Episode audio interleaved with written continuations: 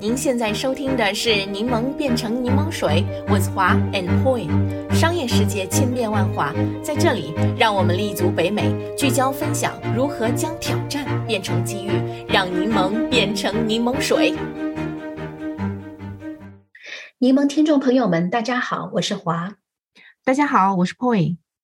Poi 啊，我记得呢，在年初的时候，北京冬奥会那那个时刻。啊，我们聊了当红的这个运动品牌 Lululemon。如果大家也感兴趣的话呢，可以回听前面第三期 Lululemon 战胜加拿大鹅的奥运奇袭。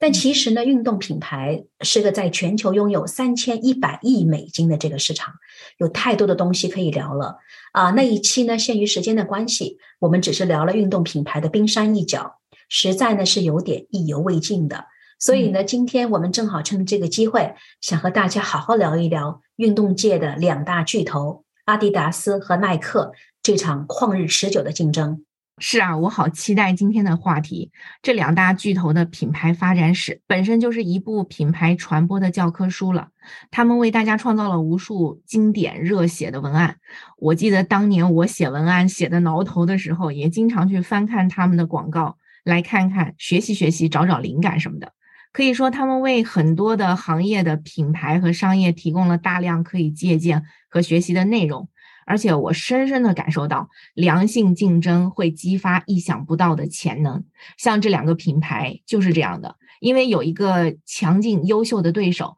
谁也不敢松懈，你追我赶的竞争差不多持续了近六十年。他们试图在产品功能、品牌传播、跨界合作、设计。还有酷炫等等各个方面相互竞争，对彼此的发展都起到了很好的促进作用，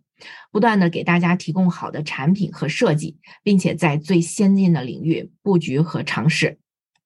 嗯，你说的没错，这两家公司真的是有非常多值得我们学习的地方。虽然呢，早期这两家公司的专注领域并不相同，但是呢，经过漫长的发展和市场探索，他们在布局和战略战术上都变得越来越接近了。于是呢，就好像在同一赛道上短兵相接了。哎，Poy，呃，这里我来考你一下啊，你知道这两个品牌谁成立的更早一些吗？华姐，你这个问题难不倒我。为了讲这个话题啊，我专门去做了功课的。不过我也是这一次才知道，原来阿迪达斯要比耐克早成立几十年呢。阿迪呢，它是一九二四年创立的，源自德国，算起来差不多有近百年的历史了，还保留了德国工业的那种严谨和专业的感觉。最开始呢，创始人阿迪和 Rudolf 兄弟俩呢，只是制造一批。钉鞋跑鞋的，很快呢就得到当时的奥运田径选手的青睐。后来他们就对这个钉入式的鞋钉进行了改良，变成了旋入式的鞋钉，并很快在上个世纪的五十年代赢取了整个欧洲足球队的青睐。于是阿迪迅速成为运动品牌里的老大。阿迪达斯算是开创了将自己品牌和表现出色的运动员。紧密的联系在一起的先河了。不过后来兄弟俩产生了纠纷，公司便分裂成两家了。那都是我们非常熟悉的公司，就是阿迪和 Puma。那哥哥阿迪达斯呢，便以他的名字为同名品牌重新开始，并从此走向了辉煌。那反观耐克，他就要比阿迪年轻不少。他的前身是 Blue Ribbon Sports。在上个世纪六十年代中期才涉足这个市场的，当时的这个联合创始人叫 Phil Knight，他那会儿还是斯坦福商学院的研究生，写了一篇论文。因为那个时候日本的跑鞋质量很高，但是成本却很低，所以呢，他就想论证从日本进口这种鞋在美国销售的这种可能性。那个时候在美国市场还是由阿迪和 Puma 主导的。那 Net 在他二零一六年的回忆录《Shoe Dog》里面就写到说：“作为一个商业爱好者，我知道日本相机已经深深切入了由德国人主导的相机市场，因此我认为日本跑鞋可能会做同样的事情。”当时 Net 毕业两年后回到了家乡俄勒冈州，并与他的俄勒冈大学的前田径教练 Bill 合作创办了 Blue Ribbon Sports。蓝丝带体育运动，呃，但是呢，那些年一直在市场上并没有引起太大的水花，只是负责进口运动鞋。直到七十年代初，才在慢跑这项运动中发现了机会。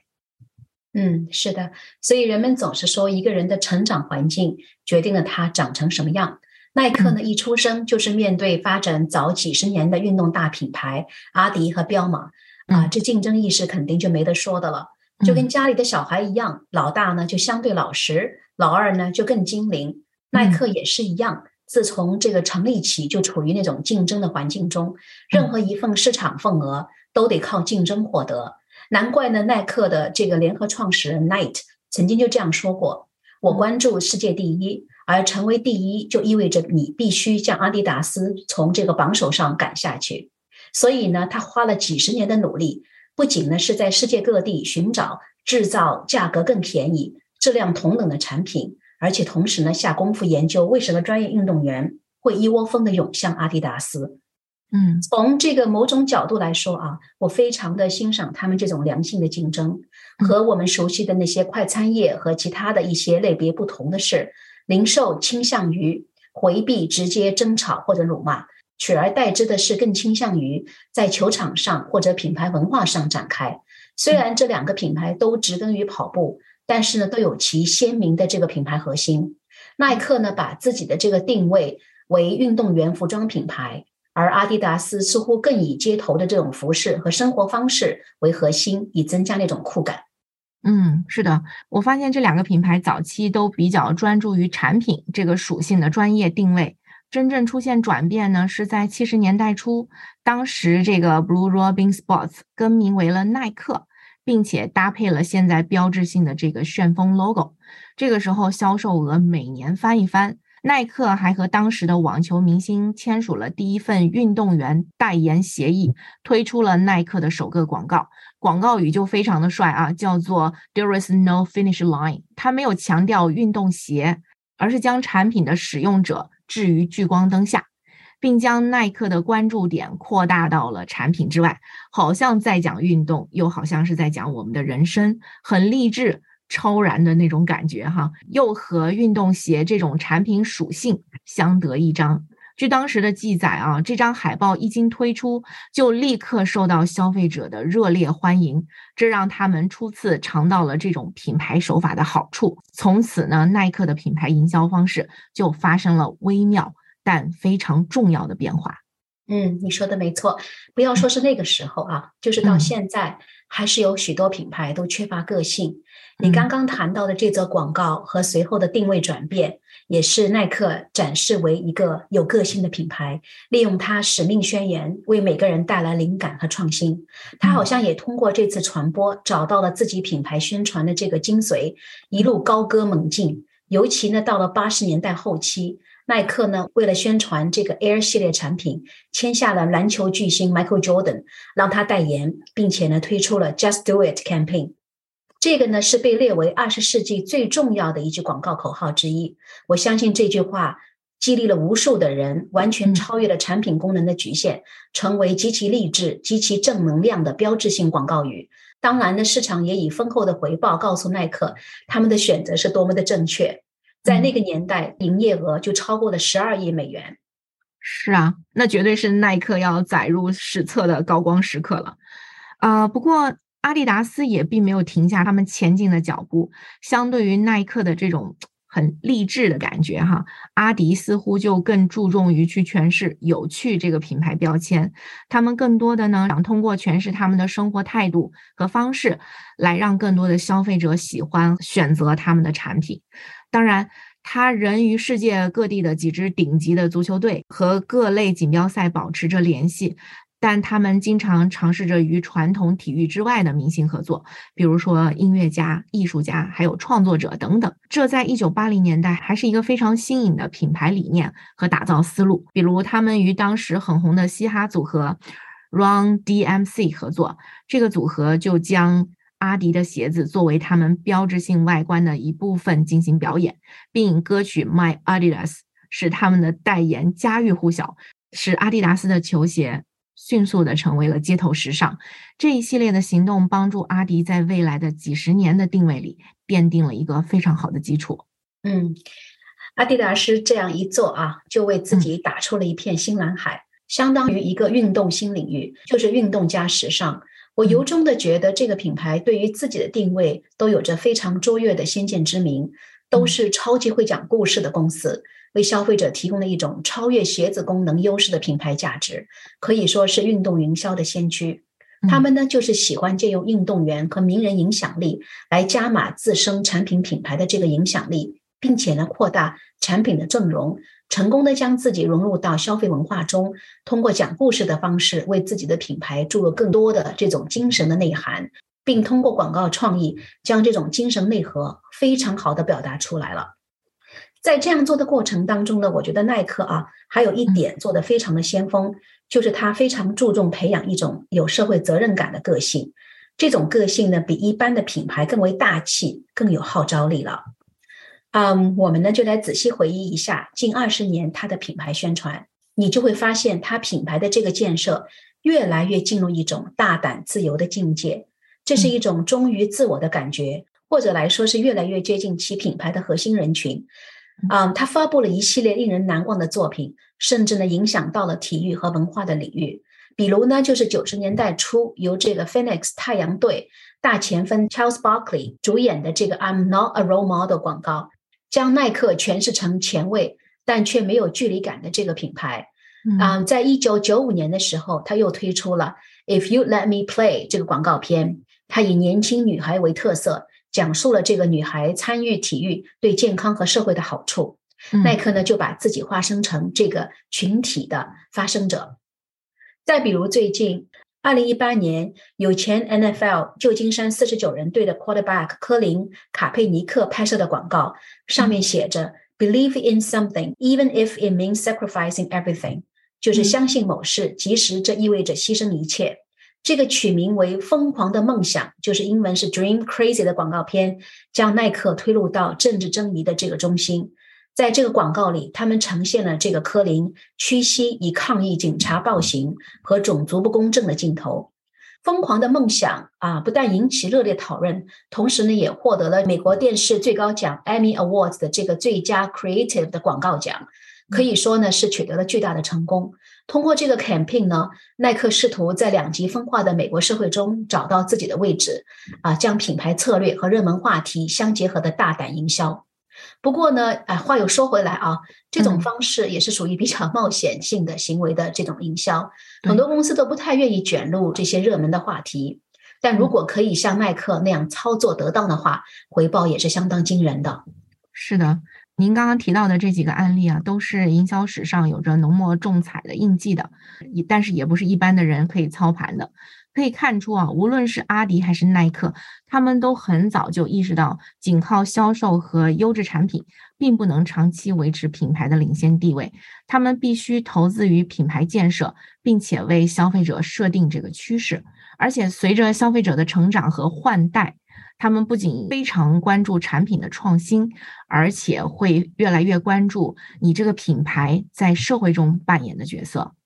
是的，如果经常听我们节目的朋友们，可能会记得我提到品牌的意义和价值是有三层重要的环节。首先呢是商业价值，然后呢是员工价值，最上面呢就是社会价值。现在呢，很多公司越来越注重品牌的社会价值，在竞争激烈的市场上。单靠这个产品价值已经非常难作为自己竞争的优势的这个区分的了，所以呢，注重社会价值的这个挖掘和呈现，的确是公司长期立于不败之地的一个非常关键的策略。是的，除了我们刚刚聊的阿迪和耐克之间的品牌建设之战，这两家公司在收购方面也是硝烟弥漫，从来不能有半点的落后，因为这也是拓展多元化、丰富产品线的重要布局。你看哈，现在耐克拥有时尚品牌 COHAN 和冰球运动品牌 Ball Hockey，并在二零零三年还收购了 Converse。而阿迪达斯则于一九九七年收购了这个所罗门集团以及旗下的所有品牌，为他的雪上运动和高尔夫运动开辟了新的机遇。在二零零六年，阿迪还以三十八亿美金收购了锐步。嗯，是的啊，虽然呢这两个品牌一直处于都是那种你追我赶的状态啊，但是他们两个品牌的这个操盘思路其实还是很不一样的。耐克呢，通常是将更大的这个营销预算投入到广告当中，而阿迪达斯则是倾向于支持运动员和赛事的这种赞助。多年来呢，阿迪达斯传奇的三条纹标志已经成为足球的代名词了。他们和这个国际足联、欧足联和其他的各自的锦标赛建立了非常紧密的合作关系。自从一九七零年以来，阿迪达斯一直为所有的 FIFA 世界杯这个比赛提供官方比赛用球。他赞助了大量的国家队和联赛和俱乐部，并以与个人球员签署重大赞助协议而闻名。这呢，并不是说耐克没有试图削弱这个阿迪达斯在足球领域的这个据点啊。他在二零一四年的时候就推出了耐克足球应用程序，并且在二零二一年的时候签署赞助美国全国女子足球队的大型长期合同。两个品牌呢，都将体育作为一种将自己融入对话和文化的途径，并且呢，与其他为老名人合作的努力一起工作。嗯，像耐克与 Travis Scott。Superior 跟那个 Drake 都有产品的合作，阿迪达斯呢是与 Beyonce 和这个 Stella McCarthy 等艺人和时尚达人有合作。他们呢还与这个 Kanye West 啊创立的这个 Yeezy 品牌合作，所推出的系列产品引发很多粉丝们的这个收藏，甚至还出现了这个天价球鞋。是的，这两个品牌的创造力都是惊人的。不过我感觉好像很多事情都会有一个井喷期，也会有一个瓶颈期，啊，感觉这两年这两个品牌或多或少都进入了一定的这个疲惫期，哈，就是瓶颈期。那从二零一八年以后的几年里，耐克都无法复制这个 Dream Crazy 这样极具影响力的广告，而阿迪呢与 Enz。合作的光泽也似乎慢慢的消退了一点。就是阿迪达斯最近呢和那个 Prada 和 Gucci 合作倒是有那么一点点新意，但是从创意和风格的角度来看，啊，也没有看到太多的新的变化。那我觉得是不是因为 Covid 对他们产生了巨大的影响？毕竟体育赛事有很长的一段时间都受到了巨大的冲击，可能恢复活力和激情是需要一点点时间。啊，而且市场也不像以前那样两家独大了，像 Lululemon、New Balance 还有 Champion 这样的后起之秀品牌，也都在以一种令人耳目一新的方式与这个时代精神的品味制造者和创意者合作。这也可能预示着体育营销的合作策略有可能有新的走向。嗯，是的，商业和我们的时代也是与时共进。从我看到的很多新闻里啊，Nike 和这个 Adidas 两家也是在积极的在布局未来，全力以赴的与那个 Z 时代保持相关性和共鸣，并且呢，从线上到线下，从核心运动到休闲运动，通过数字和虚拟世界的这种渠道，将为顾客带来更多激动人心的体验。嗯，这听起来又让我感到了些许的期待哈，真是要拭目以待了。不过讲起来，商业真的很有意思，好像在很多的领域，经过市场的洗礼、淘汰和重组之后，总会剩下几个像耐克和阿迪这样不分伯仲的优秀的竞争对手，比如饮料界的可口可乐和百事可乐，快餐界的麦当劳和肯德基，以及汽车领域的奔驰和宝马。这总是会让我想起那个电影《少年派的奇幻漂流记》里面的那个场景，就是当派和老虎终于飘到了岛上，虚弱的派望着老虎走进丛林时的背影，不禁失声痛哭的画面。派对老虎的感情非常的复杂，他们是你死我活的对手，但是没有彼此的斗智斗勇，也不会有毅力撑到最后。换句话说，是对手让彼此变得更好。所以，拥有一个优秀的对手。何尝不是一种幸运呢？好了，今天的节目就到这里了。在结束今天这一期的话题之前呢，我们也想询问一下我们的听众朋友们，你们对今天的话题有何感想呢？欢迎大家去我们的网站 turnlemonintolemonade 点 com，点击我们今天这一期的 link。如果你也想加入我们在多伦多的柠檬群的话，请与我们联系。我们的微信号是 Real Stone，R E E L S T O N E。我们的网站上也有其他的联系方式。感谢大家的收听，我们下期节目再见。再见。感谢收听我们这一期的内容，欢迎订阅我们的 Podcast 频道，搜索“柠檬变成柠檬水”。我们期待与你一起热爱学习、热爱思考、热爱品牌、热爱挑战。